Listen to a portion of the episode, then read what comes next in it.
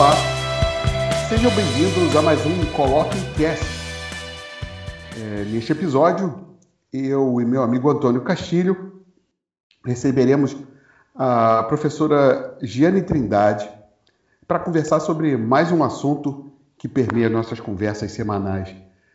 É, nesses tempos de pandemia, é, alguns assuntos entram na pauta e um deles foi sobre como ficaremos depois desse período, como vamos interagir novamente, de que forma circularemos pela cidade, enfim.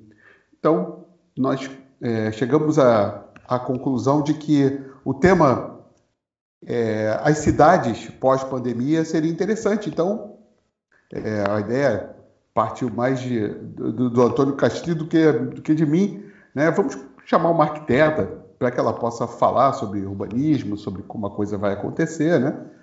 Então, nós resolvemos aqui é, convidar a professora Giane para que falasse sobre isso, sobre, o, sobre para onde vão as cidades depois desses tempos de coronavírus. Né? O urbanista é um profissional que se preocupa com o bem-estar das pessoas nas cidades. Essa pandemia, especificamente, está remodelando a geografia do planeta, né? modificando algumas áreas e prejudicando outras.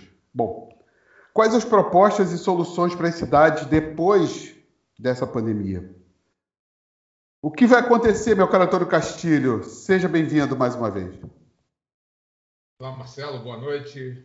Uma boa noite à nossa convidada que em breve vai estar falando, aos nossos amigos que, e amigas que nos ouvem, né? E um papo muito interessante, uma sugestão que está ligada ao nosso dia a dia. É, e eu vou começar com um texto logo de cara aqui, já para imprensar a, a nossa entrevistada aí.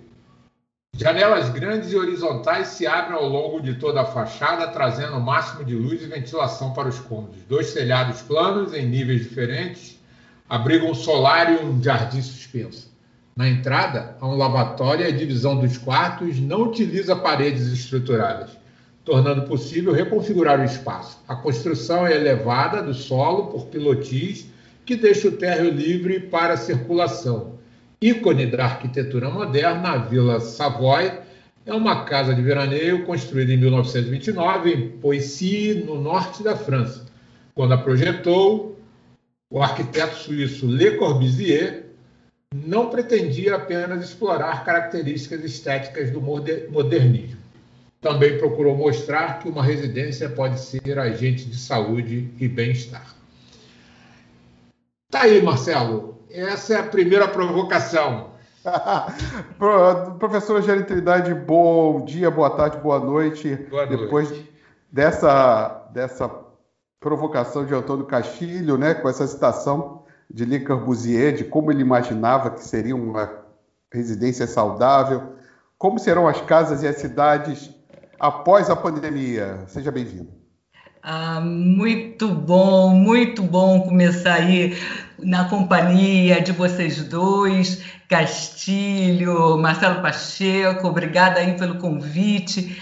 Começar também na companhia de Le Corbusier que responsabilidade é. que vocês estão me colocando aí para essa conversa, para a gente pensar o futuro das nossas cidades, como é que elas serão. E, e a Vila Savoie é um ícone mesmo da arquitetura moderna. Le Corbusier, um grande arquiteto, um grande urbanista, ele planejou a, essa fórmula de viver nas cidades que muita, muitos de nós ainda vivenciamos até hoje, mas passado aí quase que 100 anos dos seus primeiros trabalhos, na década de 20 do século 20 também, é, temos aí muitos problemas para, para enfrentar. Mas essa casa Castilho da Vila Savoie, ela é muito interessante porque ela vem atender todas as questões relacionadas à salubridade e o higienismo que estão que assim no cerne do nosso problema de como habitar melhor. Vocês melhores, melhores do que ninguém sabem que com a revolução industrial, né, final do 18, início do 20, nós tivemos um êxodo rural muito forte, as cidades cresceram muitíssimo naquela ocasião. Foi até, a gente pode até dizer que foi no século XIX que a profissão de urbanismo de fato começou de forma mais sistemática, porque imagina o número de pessoas que correram para as cidades aí a partir do finalzinho do 18, mas mais fortemente durante o 19, né, do século 19 para ficar perto do trabalho. Então, o trabalho era né, a, a, principal fonte de renda, já naquela ocasião, e continua sendo até os dias de hoje. E essa cidade que tinha o trabalho e que oferecia dinheiro, ela não oferecia, num primeiro momento, uma condição de vida saudável. Era uma cidade muito poluída, você imagina isso, uma, uma, né, uma indústria, todo mundo correndo, sem um planejamento para ao redor dessa indústria. Então a gente não tinha condições de higiene, nós não tínhamos condições de saneamento básico, esgoto, né? Que nessa ocasião a gente está falando aí de esgoto a céu aberto. As casas eram colocadas umas ao, ao lado das outras, sem ventilação, sem iluminação, sem a possibilidade de abrir diversos cômodos. Então, essa nossa cidade do século XIX era uma cidade muito, muito doente, eu diria, né? Foi uma, uma cidade muito doente e não por acaso, com a evolução de, dessas cidades todas, com as transformações que aconteceram nessa cidade, nós tivemos uma grande epidemia de gripe espanhola no início do século XX, e aí a gente está falando, né, 1918, 1919, e o Le Corbusier vem com as suas teorias, teorias e práticas, né? Ele era um teórico e um prático tentando resolver esse problema de saúde e cidade e parece que, passados 100 anos da gripe espanhola, a gente ainda tem esses problemas até hoje. Então, a questão da ventilação e da iluminação, que pouco existia para as classes populares, não estou falando uhum. naturalmente para as classes abastadas, que sempre tinham uma condição de vida muito boa, né? mas para os trabalhadores, para a massa trabalhadora, a arquitetura moderna e, arquite... e urbanismo moderno, ele trouxe muitas soluções que garantiu uma longevidade para esses trabalhadores e a gente poder chegar aí no século XXI com uma qualidade de vida muito maior do que a gente tinha no XIX. E o Le Corbusier, sem dúvida nenhuma, é um grande maestro dessa transformação. É, Castilho, quer fazer uma pergunta? Eu estou aqui engatilhado aqui já. Manda você. Não, é, é então, o que nós é, podemos concluir é que é, nós estamos passando por uma época de uma pandemia muito séria, mas a, a, as cidades é, passaram já por outro tipo, outras pandemias, por outras ameaças de outros vírus, né? De cabeça vem aqui a peste negra, vem o que aconteceu na Europa. É, e as cidades vão se remodelando também por causa disso, né? Quer dizer, o, o que acontece depois de, de, uma pandemia transforma as cidades. Isso não é a primeira vez. Né? O que está acontecendo conosco não é uma coisa inédita, a princípio. Não é isso? Né? A, a história das cidades também está atrelada à história de doenças infecciosas. Né? Com certeza, Marcelo, com certeza. Você citou aí a peste negra, que foi no século XIV. A gente tem, nós temos uma estimativa que 200 milhões de pessoas morreram de peste negra. Então você imagina isso, quantas pessoas existiam no planeta no século XIV e você ter uma morte de 200 milhões de pessoas. É, 200 milhões, é isso. É, hoje, a Covid mata e mata muito, né? A, a, nossa estimativa atual, nós estamos trabalhando aí com um número de 3 milhões e 500 mil pessoas né, mortas no dia de hoje, né? A gente está gravando esse podcast agora em maio de 2021. Existem outras estimativas não oficiais que dão conta de 7 milhões. Sem dúvida nenhuma, é um número infinitamente menor do que o que nós tivemos no século XIV. Mas a questão não é essa. Cada vida importa, né? Sim. Então, morrer uma pessoa ou morrer 3 milhões, né? Para nós urbanistas, é, é muito caro quando isso se relaciona à forma de se fazer cidades.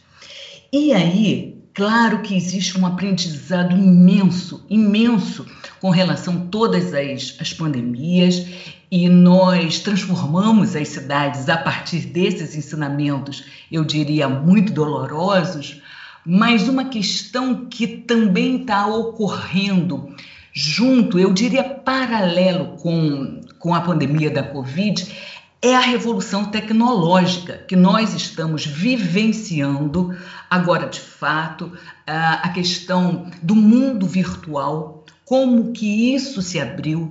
E, ao meu ver, eu acredito que essa mudança dessa revolução tecnológica, da mesma maneira que nós tivemos uma mudança que foi trazida nas cidades pela revolução industrial, eu acredito que essa revolução tecnológica, que agora sim Tá, já existe há 20 anos, a gente já trabalha aí 20, 30 anos com todas essas tecnologias, mas eu diria que agora ela se popularizou. E esse fato dessa popularização, no meu entendimento, vai mudar muito, muito a forma das nossas cidades. Castilho, manda ver, a sua vez aí. Professora Giane, é, a gente iniciou a nossa fala com Le Corbusier, né, um sarrafo elevado, e lembrando, né, nesses mais de 100 anos da sua passagem, é, alguns pressupostos teóricos caíram depois aí da década de 50, a gente começou, e a, a, a questão é, urbanística das grandes metrópoles brasileiras, ela é complexa por conta, vamos dizer assim, das diversas comunidades, das favelas, né? É, é, e não é, é, privilégio, por exemplo, do Rio de Janeiro, mas a gente conhece é, esse, essas comunidades em São Paulo, em Belo Horizonte, Recife, Salvador, em, né, na maioria no Amazonas, principalmente por conta da, da situação econômica, da situação é, de, é, do, do, do, do, modal fluvial das, das cidades e tudo mais. A minha pergunta é a seguinte: como fazer para a gente poder é, é, a, a, exemplo do que aconteceu com Brasília, que seguiu, né, Lúcio Costa seguiu o, o, muito de, de, de, Le Corbusier, como fazer para gente, para nós adequarmos as nossas cidades, né, de uma maneira mais harmonizada, né, tentando acabar com essa situação que a gente já vê há muito tempo, né? Eu sou carioca, como vocês fico muito triste com o Rio de Janeiro, porque a, a gente vai vendo né, a nossa cidade numa situação muito complexa por conta dessas comunidades. Né? E como fazer para a gente se distanciar desse é, paradigma e mudar isso? Essa, essa pergunta, Castilho, a resposta é uma resposta de um milhão de dólares, né? Eu diria até um, de um bilhão de dólares. A gente não tem como ainda uma resposta pronta para isso.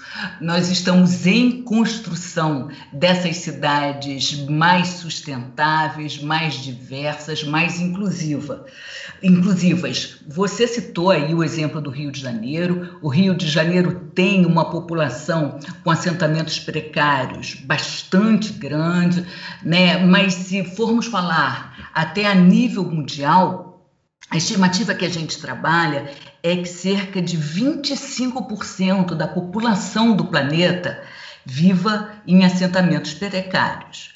Então, uma em cada quatro.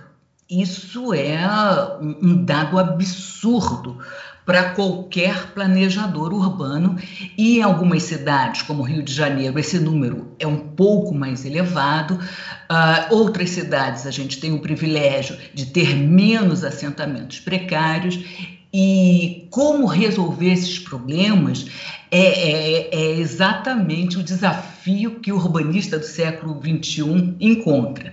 Você citou aí o Le Corbusier. O que, que a gente tinha como uma, o urbanismo moderno ou como uma cidade moderna? Né? Nós tínhamos a grande setorização né, dos usos e dos espaços, então nós tínhamos a, a, área de moradia, e aí ainda o plano de piloto de Brasília né, retrata muito bem isso. Perfeito. Temos, né, a área de moradia, a área de lazer e a área do trabalho. E tudo isso, naquela ocasião, é, preconizado aí pelo Le Corbusier e tantos outros urbanistas modernos, eles entendiam que as, nós poderíamos fazer esses deslocamentos de uma maneira mais fácil e cada um viveria dentro desse setor. O local onde eu estava vivendo não era o local onde eu iria me divertir, não era o local onde eu iria trabalhar.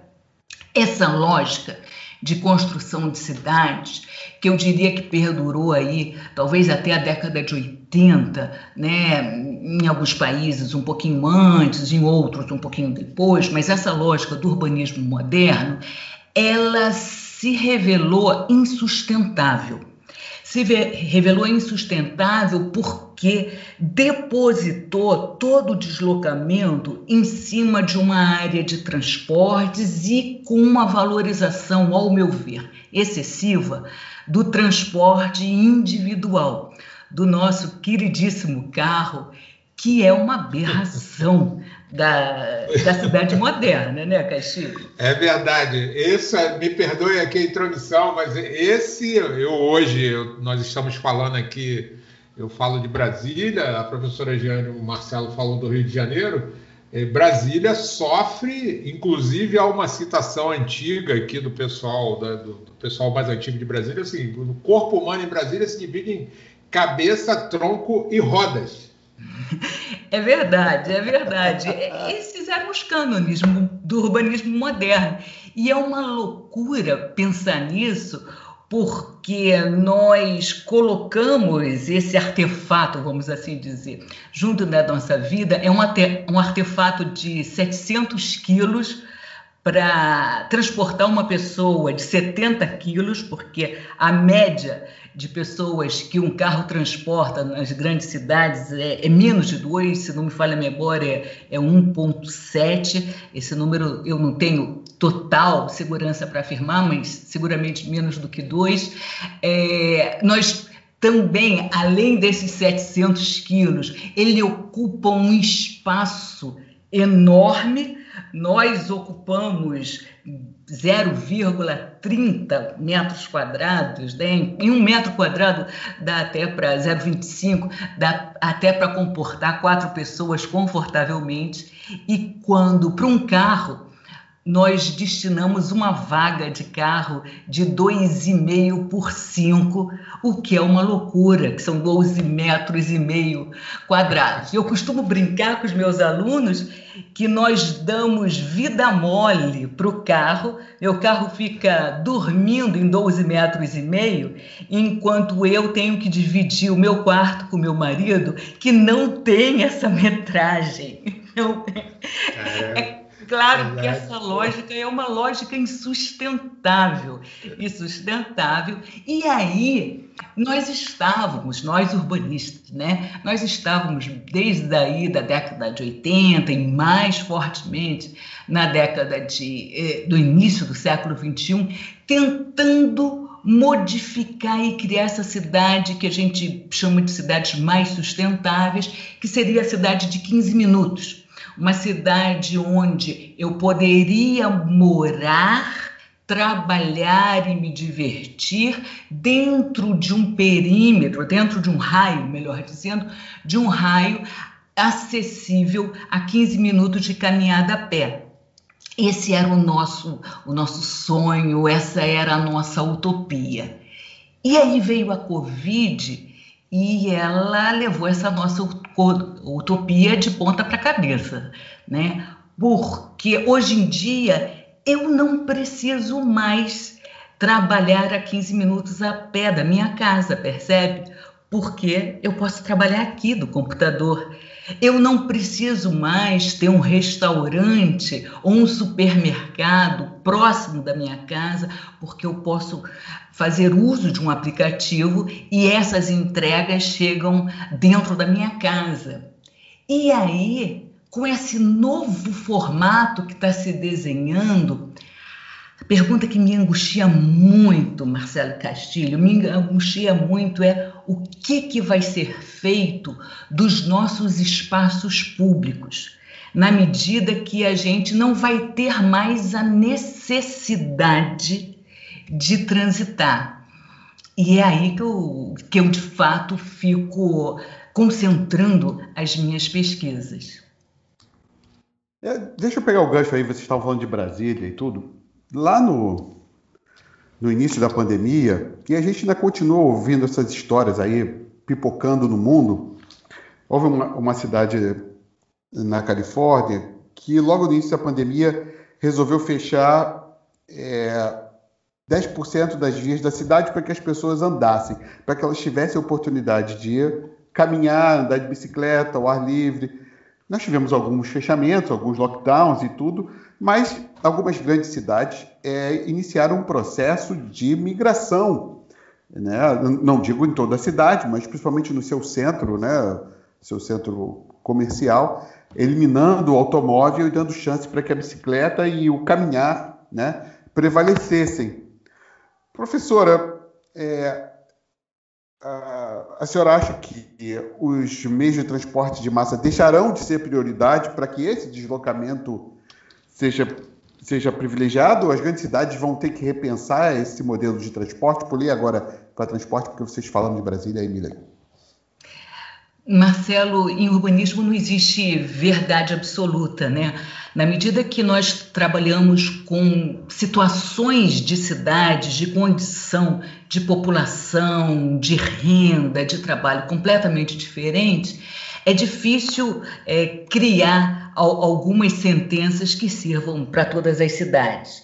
É necessário analisar cada caso. Sem dúvida nenhuma, as cidades que tinham o, maior provimento de transportes públicos, acessíveis, sustentáveis né, e democráticos, elas puderam fazer essa modificação, sabe? Elas puderam realmente retirar 10% do seu território que era utilizado antigamente para o transporte individual, para que as pessoas tivessem de volta esse convívio do espaço público. Muitas cidades brasileiras, né, e, e o meu repertório de atuação se dá muito nas cidades brasileiras, ela, eu, eu, eu poderia te dizer que algumas nós perdemos a oportunidade de fazer isso. Eu penso que algumas capitais e cidades de médio e pequeno porte do Brasil, nós poderíamos ter feito isso sim e incentivado a questão do transporte é, individual mais sustentável, que é a nossa querida bicicleta, ou então uh, as caminhadas mesmo, né, os percursos a pé. Mas em outras cidades brasileiras isso ainda é uma utopia, uma utopia muito grande. A gente precisa resolver os grandes problemas que, que nós urbanistas estamos enfrentando no século XXI, eles dão conta do problema da mobilidade, que precisa ser sanado, e existem várias ações ocorrendo, todas paralelas, indo nesse sentido. A questão da habitação segura e saudável para todas as pessoas que a gente sabe que isso também não acontece. Castilho aí lembrou muito bem dos nossos assentamentos precários, que hoje já, enfim, dão conta aí de mais de 25% da nossa população. E nós temos também a questão dos resíduos e da poluição gerada na cidade. A cidade é um, é um elemento muito doido, eu poderia dizer assim, de uma maneira bastante informal. Em 2008, no planeta, é, viramos, é, eu brinco dizendo que deixamos de ser seres humanos e viramos seres urbanos. 2008 foi o nosso ano de virada, quando mais da metade da população do planeta passou a viver em cidades. No Brasil, isso a gente já tinha isso desde a década de 70. Uh, cerca de 85% das pessoas no Brasil moram nas cidades. E no Rio de Janeiro, então, 100%, 100% das pessoas. O Rio de Janeiro não tem uma área rural, como vários municípios brasileiros, Niterói, aqui do lado também, não tem área rural. É um município 100% urbanizado. E aí, nós. E por que, que vem todo mundo para a cidade? Por que, que temos essa concentração tão grande de pessoas nas cidades? Porque na cidade é onde está o dinheiro. 70% do PIB global ele está nas cidades. Num território que ocupa aproximadamente 2% da superfície terrestre. Então, olha que loucura! Hoje, 2015, o dado aí que a gente tem mais forte, nós somos 4 bilhões de pessoas vivendo nas cidades. A gente tem estimativa aí para 2030, estimativas feitas antes da, da pandemia, que a gente vai chegar a 5 bilhões de pessoas. Então, 60% do consumo de energia desse planeta está nas cidades. 70% das emissões dos gases estufas, da produção de, de resíduos, estão nas cidades. Então, o nível de problema que a gente tem para administrar é muito, muito grande e não, não, não existe solução mágica. Não existe solução mágica no urbanismo. Eu costumo brincar com os meus alunos dizendo que o urbanista, nós trabalhamos sempre com prospecção de cenários. E vocês dois, né, tanto Castilho quanto Marcelo, fazem isso muito bem, aí nas conversas informais de vocês, nesses pod, nos podcasts que vocês estão agora visibil, é, colocando para as pessoas poderem ouvir, essa prospecção do cenário em urbanismo é complicadíssima, porque o nosso alvo é móvel, né? Quando a gente apronta a seta e dispara ela, lá na frente o alvo já se moveu e a chance da gente acertar é sempre muito pequena, sempre, sempre é um processo e nunca uma ação essa, eu diria que, é, que essa é a grande atividade do urbanista. A gente está sempre em processo e entendendo uma brincadeira também que a gente faz muito, a gente troca o pneu do, do carro com o carro em movimento. É isso que o urbanista faz e dar conta de todos esses problemas é complicado, é complicado, mas a gente tenta encarar e eu acho que essa ideia de voltar para o simples. Eu não, sei se eu vou saber aqui, é, eu vou tentar me é, fazer entender aqui o que eu quero dizer com simples, resgatar a simplicidade da, do caminhar, resgatar a simplicidade dos deslocamentos da bicicleta, talvez não investirmos tanto em consumo de objetos, mas em consumos de experiências, acho que esse pode ser um caminho para as nossas cidades. Mas tudo em construção. É, não temos resposta para isso, não temos. Castilho, quase desistimos daquele meu projeto de ir para o interior depois dessa. Hein? Pois é, é, é a, a, fala da professora é interessante porque a minha vida é, é, mais ou menos teve essa trajetória. Meu pai é ferroviário, era ferroviário. Nós morávamos na região serrana do Rio, na bucólica região serrana do Rio de Janeiro, mais especificamente na área aí de Miguel Pereira, lugar muito agradável, mas para ele progredir na própria ferrovia, ele teria que ir para o grande centro, e o grande centro foi o Rio de Janeiro.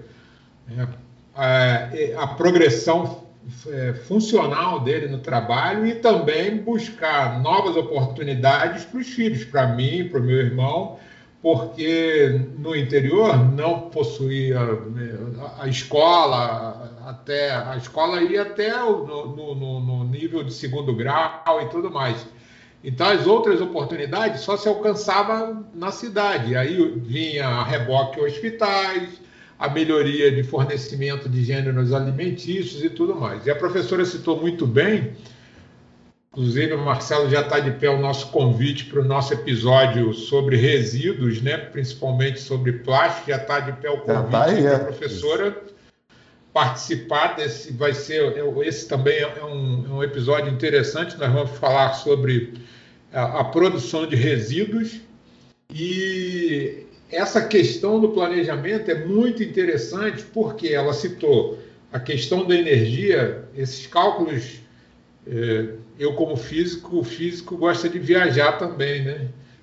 E eu fiz, fiz algumas contas uns dias aqui a respeito, por exemplo, da quantidade de celulares, das baterias, da energia necessária para se carregar esse é, exército mundial de celulares né, a energia que a gente consome, é, essa questão toda, né? E ela abordou muito bem quando falou sobre isso, que o alvo ele é dinâmico, muda toda hora, gente, é, é uma coisa assim fantástica.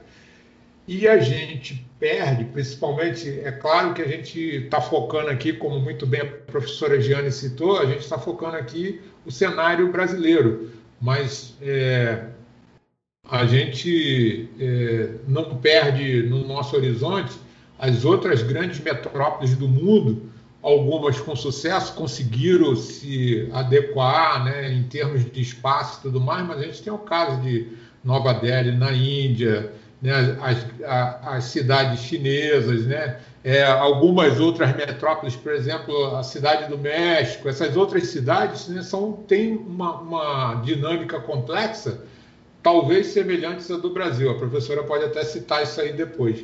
Mas a minha pergunta, para fechar, porque a gente já falou, a gente falou que dos 30 minutos aí mais ou menos do nosso podcast, mas o papo, quando é interessante, a gente atravessa, não tem jeito. É, tinha até perdido a noção do tempo, você falou agora. Pois é, não, mas o papo é agradável, a gente segue, né? A, a questão, a, a questão que eu, que eu me reporto agora é o seguinte: vendo de uma maneira ampla, de uma, de uma, de um, de um desse cenário que está posto hoje, da questão da gente trabalhar em casa, a gente consegue, a gente que eu digo, nós ou os profissionais né, do urbanismo, será que a gente consegue, com planejamento, considerando a questão do cenário dinâmico, tornar as nossas cidades, a exemplo do que a gente está falando aqui, Rio de Janeiro, as cidades sustentáveis, minimalistas, usando a tecnologia que a gente está tendo hoje aí, porque a gente tem muito elemento disso, né? e desconstruindo alguns padrões, porque se padronizou muito, né? é o caso aqui de Brasília, a gente citou isso aqui, e viu que isso aí realmente não funcionava. Para a gente ter uma ideia, Brasília hoje tem 535 quilômetros de ciclovia, só que tem que elas não se conectam, começam em lugar nenhum e terminam em lugar nenhum. É, a, a, dinâmica de quem usa essas ciclovias né, fica às vezes perdida porque se fosse possível atravessar as grandes é, vias públicas que existem em Brasília, mas elas às vezes acabam numa, numa, num local que não tem um semáforo, não tem uma faixa de pedestre e não há consciência de quem conduz o, o veículo, né, da força que a professora muito bem explorou aí do tamanho do veículo em relação ao nosso tamanho e ao caso da bicicleta. Então, eu repetindo, será que a gente consegue, com planejamento, mudar esse cenário e tornar as nossas cidades mais sustentáveis, minimalistas, usando a tecnologia e procurando desconstruir essa coisa do passado nosso, recente? Eu espero que sim, Castilho, eu espero que sim. Eu trabalho para isso ao longo desses anos todos. Eu tive a oportunidade de trabalhar durante muito tempo na Prefeitura do Rio de Janeiro. Espero ter contribuído minimamente aí para essa construção dessa cidade mais sustentável. É, agora, no meu exercício profissional na academia, já bastante tempo também, eu tenho tentado relatar experiências e trocar ideias com, a, com as gerações mais novas para que haja essa mudança de paradigma. Eu acho que esse é o ponto principal. Eu, por exemplo, para nossa geração, o carro é um elemento importante sobre vários aspectos. O que eu percebo para os meus alunos que têm aí cerca de 20, 25 anos, essa ideia do carro não é tão sedutora quanto é era para nossa geração. Então eu já percebo que essa geração que está aí começando a entrar né, na frente de trabalho mesmo, no mercado, ela vem com uma visão diferente. Ela vem com uma divisão, com uma visão que talvez o carro não seja importante, tão importante, talvez você ter a propriedade privada não seja tão importante, você só utiliza aquela casa, aquele imóvel e aí você tem um aluguel. É, também vejo que grande parte dessa juventude eles não são tão preocupados tão preocupados em ostentar uma série de coisas que talvez a nossa geração tivesse essa preocupação. Então eu sinto eles mais leves, sabe? E é um prazer enorme, enorme ver essa moçada toda aí mais leve, com muita mobilidade para poder descobrir o mundo. E aí, de novo, trabalhar com essas grandes descobertas e com essas grandes experiências. Acho que as nossas cidades precisam, além de serem, serem sustentáveis, que é fundamental, porque, né, pelos dados que eu trouxe aqui para vocês, que a gente já conversou, é, demonstra claramente que elas são insustentáveis, mas elas também precisam ser democráticas. E para elas serem democráticas, elas precisam dar acesso a todos os serviços e a todas as oportunidades para todo tipo de pessoas. Né? Para as pessoas mais pobres, para as pessoas negras, para os velhos, para os indígenas, para as, para as crianças. Quando a gente consegue construir, a gente fala muito isso em urbanismo, quando a gente consegue fazer uma cidade para mulheres e para crianças, essa cidade, a princípio, ela vai atender a todos e a todas, porque vai ser essa cidade mesmo da inclusão. E aí, pensando na inclusão, é, eu volto a reiterar a importância dos espaços públicos, a importância dos espaços de troca. Por mais que essa revolução tecnológica seja sedutora e que vá gerar uma nova forma de cidade, e eu acredito nisso, na medida que os deslocamentos não precisam ser tão prementes, mas a gente precisa incentivar o encontro das pessoas, porque a partir desse encontro, vai ter a troca de ideia, vai ter a construção do conhecimento, vai ter o conhecimento das diferenças. E aí eu não tenho dúvida nenhuma que nós, como seres humanos, vamos melhorar um pouco mais. E aí, quem sabe nessa melhora, a gente reconhece o papel da bicicleta né, perante ao carro, e aí não vai mais existir essas disputas tudo tem que passar pela educação. Tudo passa pela educação. E eu não estou falando de educação formal, não. Eu estou falando da educação do dia a dia, da sociabilidade e da civilidade que a gente tem quando a gente precisa encontrar com o outro no espaço público.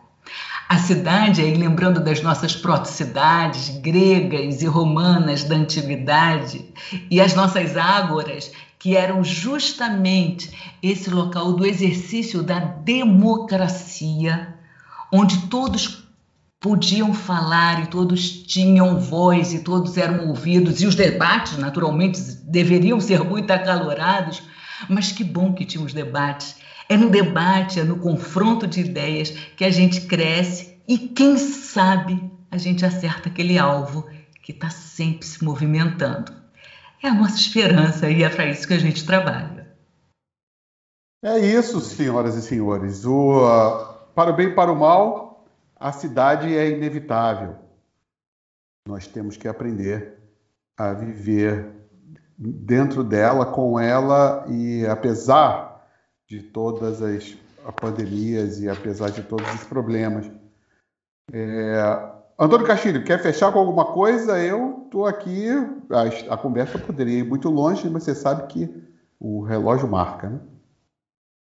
Meu amigo Marcelo, querida professora Giane, é, é depois dessa aula né, muito é, Escrevi um monte de coisa aqui, Castilho. Pois é, excelente. Né? Já fica o nosso convite para o podcast que nós vamos, para o episódio que nós vamos realizar falando sobre resíduos, né? produção de resíduos. E é, é muito esclarecedor tudo isso e a gente fica é, sempre na expectativa, é, eu e Marcelo não somos derrotistas, mas a gente já portadores do cabelo prateado, né? A gente fica achando que o uso dessas tecnologias que a gente já vê em alguns países do primeiro mundo vem para auxiliar e tudo mais, como muito bem disse a professora. Mas esses espaços têm que ser inclusivos, sustentáveis. A tecnologia tem que estar ao nosso lado para poder é, fazer com que as pessoas se é, interrelacionem, independente do, da questão financeira, da questão do dinheiro, da questão é, é, da, do poder. Né? E isso é muito interessante porque no, no, nas cidades gregas, como muito bem disse a professora, isso era a prática comum. Marcelo, muito obrigado. Agradeço a professora Giane a sua disponibilidade aí de poder bater esse papo com a gente nessa aula majestosa. Pena que o nosso tempo aqui é curto, a gente não pode se alongar, mas o convite já está de pé e muito obrigado mais uma vez. Professora Giane, suas considerações finais, por favor. Olha, as minhas considerações são só agradecimentos. Agradecimentos a você, Marcela, a você, Castilho, e ao Colloquium Cast, para que, que possibilitou esses 30, 40 minutos né, para nós discutirmos de uma maneira despretensiosa, que né, nós não estávamos trabalhando é, com dados acadêmicos e com rigor acadêmico que normalmente né, nos cerca, mas a gente discutir o futuro das nossas cidades. É, é isso, cada vez que uma pessoa conversar sobre cidade, eu acredito que vai ser agente de transformação para melhor dessas cidades. Tomara que a gente consiga, sim, transformar as nossas cidades em cidades mais democráticas, inclusivas, sustentáveis e resilientes. Muito, muito obrigada mesmo a vocês dois. É isso, senhoras e senhores. Esse foi mais um episódio do Coloque o Cast. Hoje recebemos a professora Giane Trindade, doutora em urbanismo pela UFRJ e conversamos sobre cidades. Aguardem mais um novo episódio desse Coloque um Cast. Até lá!